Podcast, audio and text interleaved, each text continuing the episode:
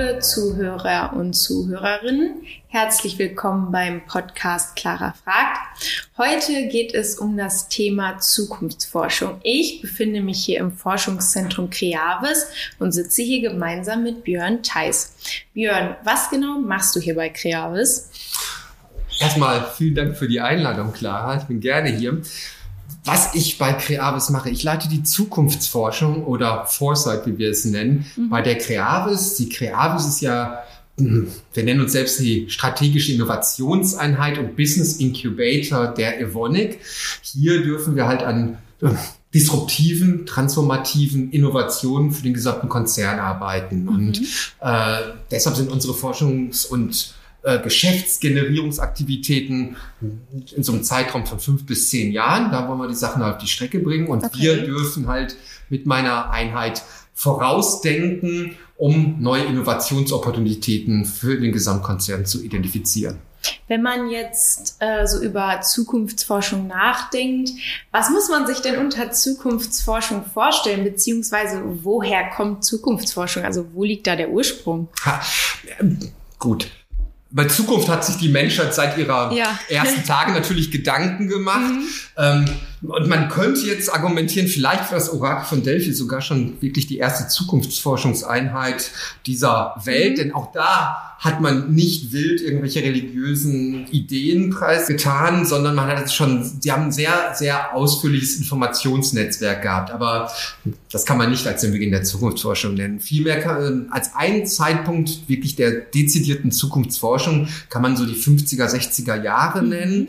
Und ja. tatsächlich war es nicht so ein schönes Ereignis, was die Zukunftsforschung hervorgebracht hat. Es war nämlich ähm, der Kalte Krieg. Oh, okay. Die Menschheit war erstmalig mit einem Ereignis konfrontiert, was zumindest das Potenzial hatte, die gesamte Menschheit auszulöschen. Und mhm. wie man dieser Gefahr begegnet, das war nicht so einfach zu beantworten. Man hat Militärs gefragt, man hat äh, Physiker, Physikerinnen, mhm. Chemiker, Chemikerinnen gefragt und alle hatten nur ihre Fachkompetenz. Aber was das Gesamtbild begeht, wie sieht die Zukunft der Menschheit mhm. oder das war jetzt in Amerika, der US-Amerikaner aus, konnte man nicht beantworten. Und okay. da hat man in den USA in einem Think Tank, der von Lockheed Martin äh, hervorgebracht ist und sich dann zu Rand Corporation geformt hat, hat man tatsächlich dann erstmal die Methoden entwickelt, die heute noch die Grundlagen der modernen Zukunftsforschung äh, sind wie man eigentlich so ein Gesamtbild auf zukünftige Entwicklung äh, ja abbilden kann. Und eins der wichtigsten Werkzeuge, was dann dabei rausgekommen mhm. ist, äh, ist dann die Szenario-Methode. Und okay. deshalb ist auch die Zukunftsforschung heute noch sehr interdisziplinär gefärbt, weil man hat gemerkt, wir brauchen halt ganz, ganz viele Disziplinen, Spieltheorie, Physik etc. Mhm. am Tisch, um diese moderne Zukunftsforschung sozusagen erst einmal zu entwickeln. Also es hat sich also im Kalten Krieg entwickelt und du hast jetzt gerade schon angesprochen, es ging um Szenarien.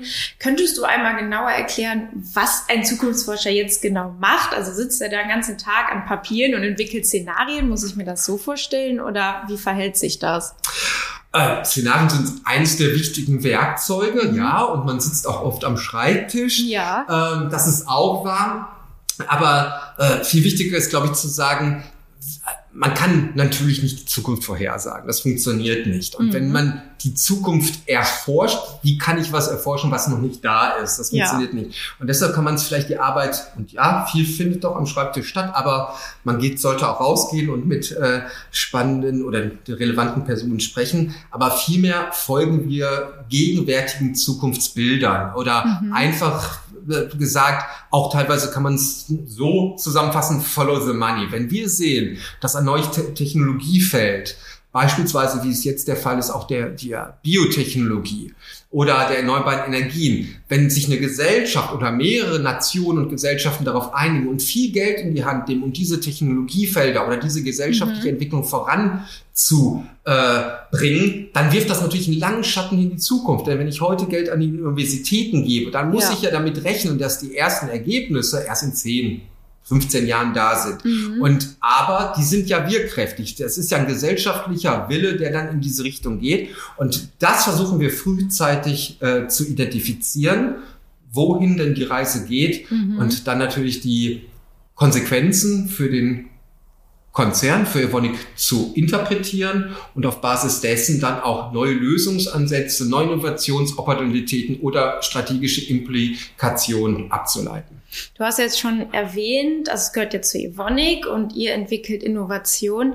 Aber warum braucht Evonik denn oder die Chemieindustrie Zukunftsforschung? Hm weil unsere Welt konstant im Wandel ist und für Evonik mhm. lässt sich das relativ leicht beantworten. Wir sind ja ein, ein Unternehmen der Spezialchemie und mhm. das sagt ja auch, unsere Produkte müssen immer spezial sein. Also ah, okay, wir ja. machen tatsächlich 80 Prozent unseres Verstehe. Turnovers mit Produkten, wo wir eigentlich Market Leader sind. Also Platz eins bis Platz drei. Aber man kann auch sagen, alles, was heute eine Spezialität ist in der Chemie, wird irgendwann eine Commodity. Das heißt, andere können es billiger mhm. oder mehr davon herstellen. Mhm. Und deshalb müssen wir als Konzern immer hoch innovativ sein und immer ein Stück voraus.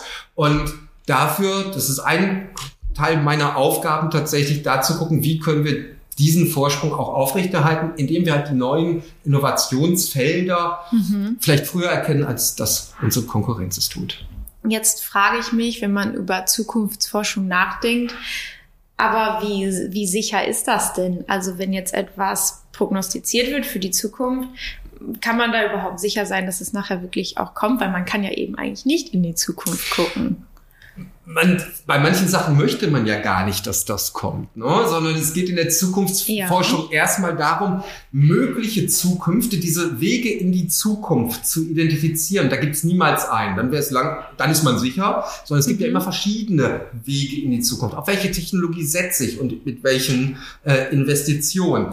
Und sobald ich aber die Zukunft realisiert habe, wenn ich weiß, in welche Richtungen, wir sprechen daher auch im Kontext oft von Zukünften, weil es gibt nicht die Zukunft. Ah, okay, verstehe, Aber wenn ja. wir diese, wenn wir mhm. wissen, oder wenn wir ein konkretes Bild von den plausiblen, konsistenten Zukünften haben, mhm. die in den nächsten Zeiten in verschiedensten Feldern eintreten können. Dann, durch dieses Realisieren, kann man auch anfangen, Zukunft zu formen und selbst sozusagen ein Teil dieser Zukunft werden. Denn äh, es geht ja nicht darum zu wissen, sondern Zukunft mitzugestalten. Ähm, und wenn man diese, diese Wege kennt oder die wahrscheinlichsten Wege, dann kann man damit sozusagen auch anfangen zu rechnen und auch damit anfangen, die Zukunft mit zu beeinflussen. Also du begleitest dann einen dieser Wege.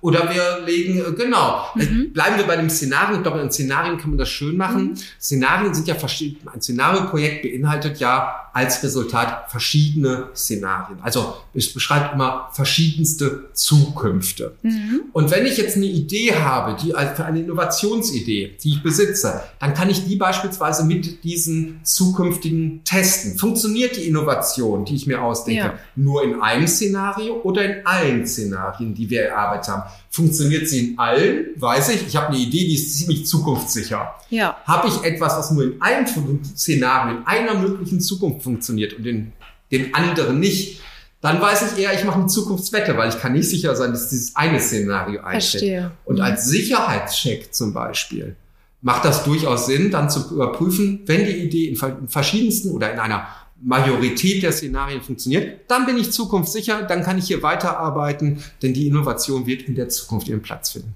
Okay, wenn ich jetzt einmal dich etwas Persönliches fragen darf. Also Zukunftsforscher. Wie wird man Zukunftsforscher? Also wie, mhm. wie, wie wird man das?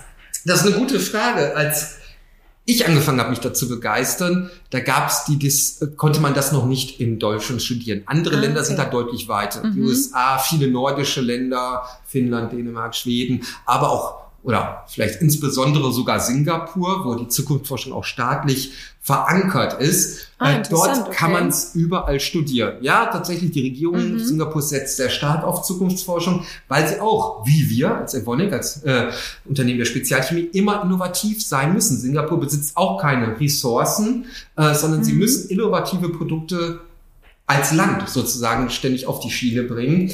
Ähm, und deshalb hat, äh, ist das dort schon lange in der Regierung tatsächlich auch fest verankert. Ähm, mittlerweile kann man es in Deutschland studieren. Es gibt einen okay. Studiengang in Berlin. Ähm, dort war ich auch dran beteiligt, äh, kann ich nur empfehlen. Ja. Mein Wunsch ist natürlich noch für die Zukunft, dass wir es auch noch an weiteren Universitäten äh, etablieren, damit noch mehr Zukunftsforscherinnen und Zukunftsforscher zur Verfügung stellen. Denn ich kann ja. sagen, ich werde oft angesprochen, es gibt schon immer noch eine Knappheit in Deutschland ja, an verstehe. Zukunftsforscherinnen und Zukunftsforschern. Also wenn sich jemand auch für den Bereich interessiert, weiß er jetzt quasi, dass man es studieren kann genau. und somit dann das als Beruf wirklich ausüben kann. Ja, ich hoffe, dass vielen die Folge gefällt. Vielleicht interessiert sich ja jetzt der ein oder andere auch mehr für Zukunftsforschung.